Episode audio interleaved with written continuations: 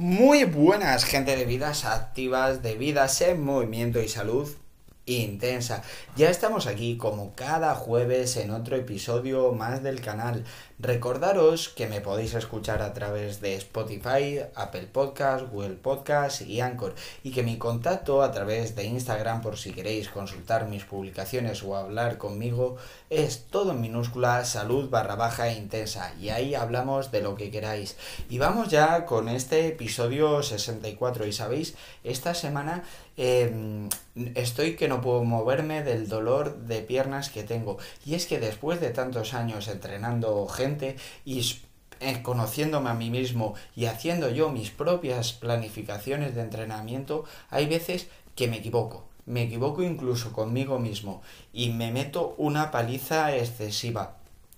Y, hoy, y yo os digo, esta semana estoy que no puedo andar por el entrenamiento de principio de semana. ¿Qué quiero decir con esto? Pues que muchas veces por mucho que sepamos, por mucho que conozcamos a la persona que estamos entrenando o por mucho que nos conozca la persona que nos está entrenando, se puede confundir y se puede se puede pasar. Y esto no pasa absolutamente nada, es algo normal, muchas veces nos confundimos, pero en cualquier cosa y no nos vamos a confundir en algo que es tan variable como el cuerpo humano. Simplemente lo único que yo recomendaría es revisar lo que estamos haciendo y reestructurarlo. Pues ya te digo, varias semanas con el dolor de piernas que tengo o reestructuro o yo directamente me compro ya unas muletas o algo o, un, o un sistema que camine por mí porque no puedo casi ni andar.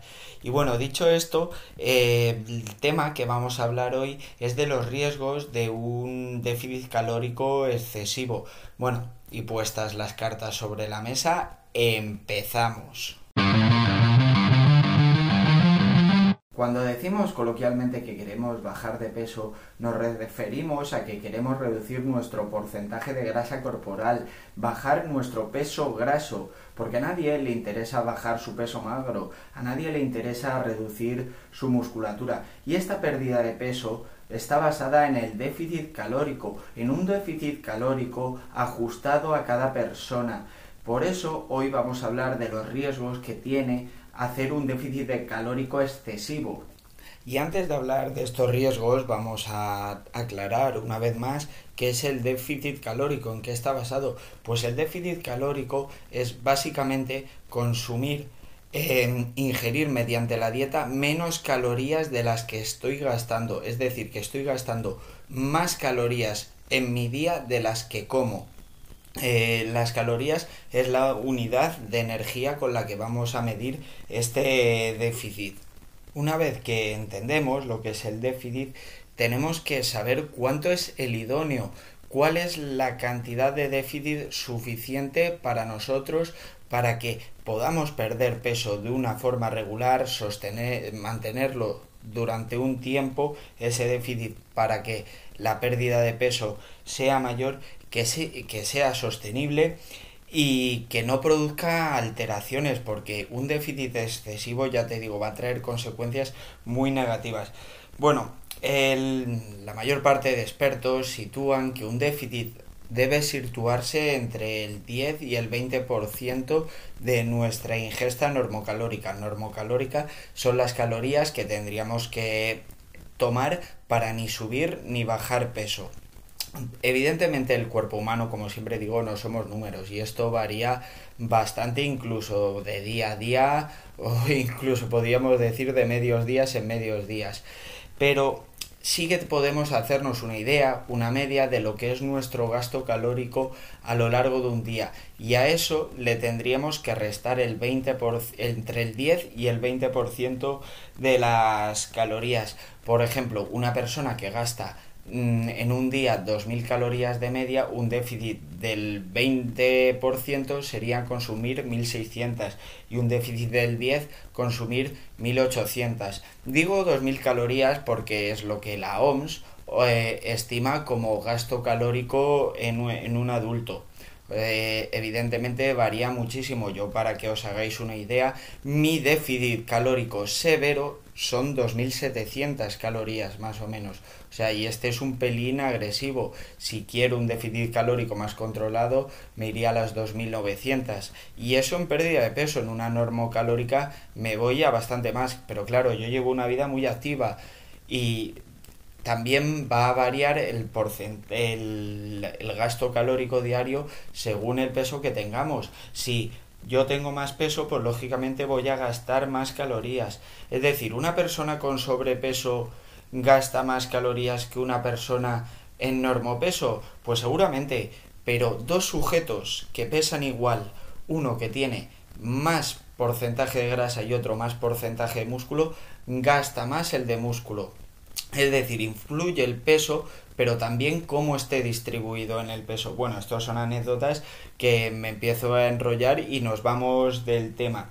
¿Cómo de ese 10 y 20%, cómo saber cuánto es? Primero tengo que saber mi metabolismo basal y sinceramente lo más sencillo chicos, contratad un especialista si no sabéis cómo hacerlo porque si no va a ser ensayo y error y va a ser un proceso mucho más largo. Y aparte todo el dinero que te puedes gastar en suplementos que no valen de nada, o sea, no vuelvas a gastar el dinero en L-carnitina, en quemagrasas, que en picolinato de cromo, en saciadores, no, a ver, puede que tengan algún resultado, pero es mínimo. Gasta ese dinero en un buen especialista que te haga una dieta ajustada a ti, no la clásica dieta de cajón, donde coge una dieta de copia y pega, le pone tu nombre arriba y te pone tres semanas.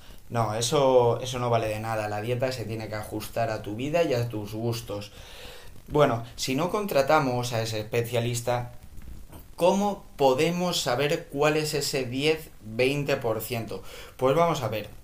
Un kilogramo de grasa son 9.000 calorías, porque si un gramo de grasa son 9 kilocalorías, un kilogramo son 9.000. ¿Qué ocurre? Que nuestros adipocitos, nuestras células grasas, no todo es grasa.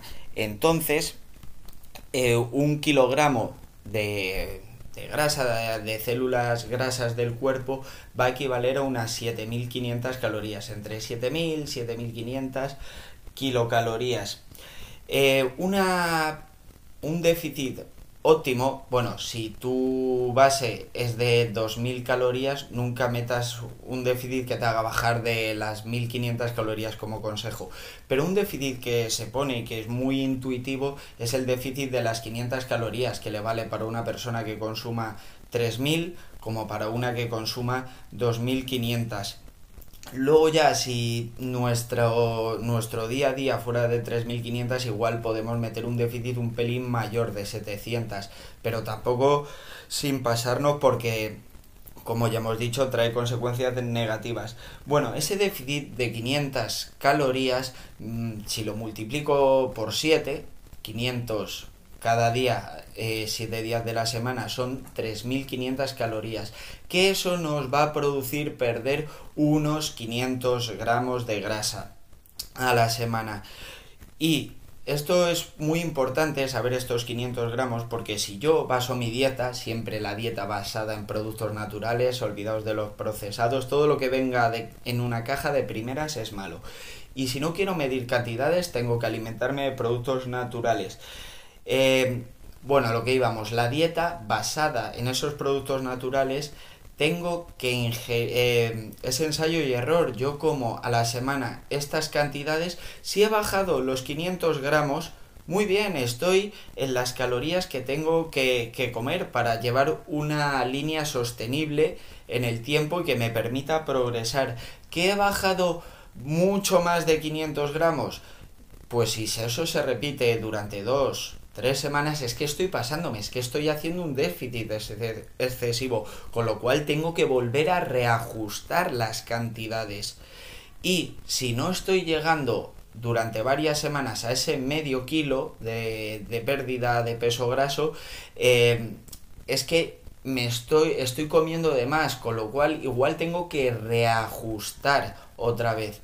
Es decir, si pierdo medio kilo a la semana, siempre dándonos unos márgenes, 350, 400 gramos y por arriba 600, 650, dándonos esos márgenes. Si no estoy en esos rangos de pérdida de peso, una dos, o me estoy pasando o me estoy quedando corto y tengo que reajustar. Y esto nos va a permitir eh, establecer una pérdida de peso sin la necesidad de saber mi metabolismo basal, contar calorías, pesar la comida. Me va a llevar más tiempo porque ya os digo, va a ser ensayo y error, pero me voy a evitar el pesar y el contar calorías. Que por otra parte, si lo quiero hacer, es totalmente lícito. Si yo quiero eh, pesar mi comida, contar mis macros, contar mis calorías, pues eh, yo lo llevo haciendo años y me va bien, estoy saludable, se me ve bien y sobre todo me siento bastante funcional en mi trabajo que a veces tiene un componente físico importante y como digo me va bien, pero el problema de contar calorías es el obsesionarte, el tener que medirlo todo. No, a ver, vamos a, a tener un poquito de sentido común porque luego vienen los trastornos. Bueno, y no me enrollo más con esto porque ya, ya sabemos lo que es el déficit calórico y cómo estimarlo, cómo calcularlo para que esté ajustado a nosotros en la pérdida de peso. Cuando nos excedemos de este déficit calórico, eh, excederse no quiere decir que pues, he hecho un déficit de, durante una semana de 700 calorías. Bueno, una semana 700 calorías tampoco creo que sea excesivo ese déficit, pero por ejemplo, un déficit de mil calorías eh, sostenido durante dos, tres semanas, ya eso sí es un déficit excesivo, por ejemplo, y sí que puede tener riesgo. El primer riesgo, y muy evidente, es que vamos a tener pérdida de tono muscular, porque ya os digo, y esto lo digo por experiencia, yo puedo entrenar mi fuerza bien, puedo comer la suficiente proteína, la, o la proteína recomendada esa de 2, entre 2 y 2,4 gramos por kilogramo de peso, que como lleve un déficit excesivo, estas cosas van a dar igual, me voy a llevar por delante masa muscular. Y vamos, lo digo por experiencia porque yo he hecho déficit muy bestias Em, cuando estaba empezando dentro de esto de la nutrición he hecho auténticas barbaridades y entrenaba la fuerza, comía la proteína suficiente y aún así me llevé bastante masa muscular por delante y tiré el trabajo de muchos meses de ganar masa muscular, lo tiré por tierra. Pero bueno, eso son cosas de, de las que se aprenden. Por lo tanto, la primera consecuencia del déficit calórico excesivo es que voy a perder masa muscular. Como consecuencia de perder masa muscular voy a ser menos funcional, me voy a notar peor, voy a hacer los movimientos del día a día de forma más costosa. Y vamos con el segundo riesgo, son los desajustes hormonales. un déficit excesivo una pérdida de grasa excesiva va a producir que tenga unos desajustes hormonales y los desajustes, las hormonas se encargan de regular todos los procesos eh, o casi todos los procesos que ocurren en nuestro organismo. Por ejemplo, voy a tener un peor descanso, voy a tener, por supuesto, más mal humor, o sea, voy a estar siempre más irritable, más enfadado. De hecho, hay personas que es que se les nota al momento, en cuanto tienen hambre, su cortisol se activa, su nivel de estrés y se ponen insoportables. Y, por supuesto, voy a tener pérdida de líbido. O sea, el impulso sexual se pierde totalmente y es que es lógico, si yo tengo a mi cuerpo en estado de alerta constante porque no le doy la suficiente comida para funcionar, pues lo primero que va a quitar es el impulso sexual. Primero sobrevive y luego reprodúcete. Y bueno, estos son los riesgos o eh, dentro de los riesgos los que se refieren a las hormonas. Luego, desde el punto de vista físico ya hemos hablado de la pérdida de tono muscular, pero van a aumentar los dolores musculares, va a aumentar el dolor de, de, cabeza y sobre todo una cosa que es muy muy molesta que es la fatiga crónica, el vivir cansado. Cuando tú haces un déficit excesivo durante mucho tiempo, vives cansado. Y yo no te digo que después de un duro día de trabajo eh, no llegues a casa reventado, sí, pero el problema está cuando me levanto me activo y después de levantarme, activarme, seguir mi rutina, aún por la mañana ya estoy cansado, ya estoy fatigado. Eso es que me estoy pasando, eso es que me falta mucha energía. Y sí, tengo que conseguir ese déficit calórico de energía, pero sin pasarnos porque el cansancio que va a producir es bastante grande. Y el cuarto riesgo que os diría que es bastante evidente son los TCAs, o sea, los trastornos de comportamiento alimentario, porque todos hemos oído hablar de la anorexia, que es directamente no comer, eso es un trastorno de los pero de los más complicados que pueda haber, porque es que la gente se puede morir por eso, o trastornos como la bulimia.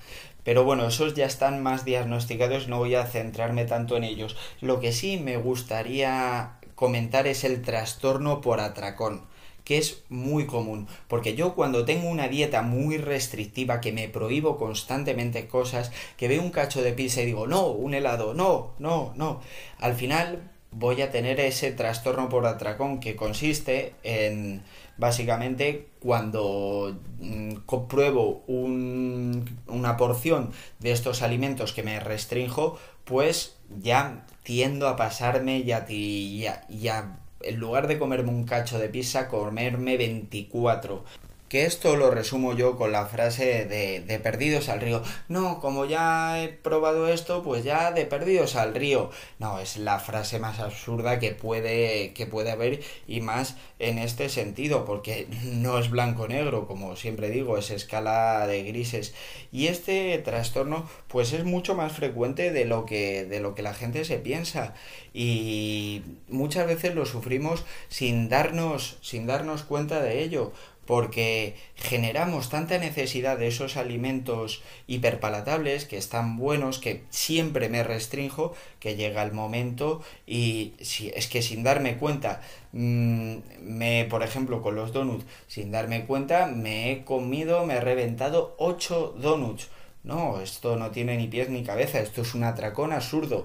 Y el trastorno por atracón, por supuesto, luego tiene la consecuencia de que te sientes mal contigo mismo y el mecanismo compensatorio ese mismo día o los días siguientes. Con lo cual entramos en un bucle de ayuno, atracón, ayuno, atracón, que es bastante, bastante insano. Y bueno, estos son los riesgos que yo considero más evidentes y que tenía que comentar. Hoy el episodio se me ha extendido un poquito más, pero es que la verdad el tema este me, me encanta hablar de ello. Y bueno, seguramente me deje alguna cosa por decir, pero bueno. Eh, creo que ha quedado bastante bien el episodio y mm, lo dicho, nos escuchamos todos los jueves. Eh, antes de despedirme, mi contacto a través de Instagram, todo en minúsculas, salud barra baja intensa. Ahí podéis consultar mis publicaciones o hablar conmigo. Y lo dicho, nos escuchamos todos los jueves. Y por favor, seguir creciendo, seguir construyendo y a volar.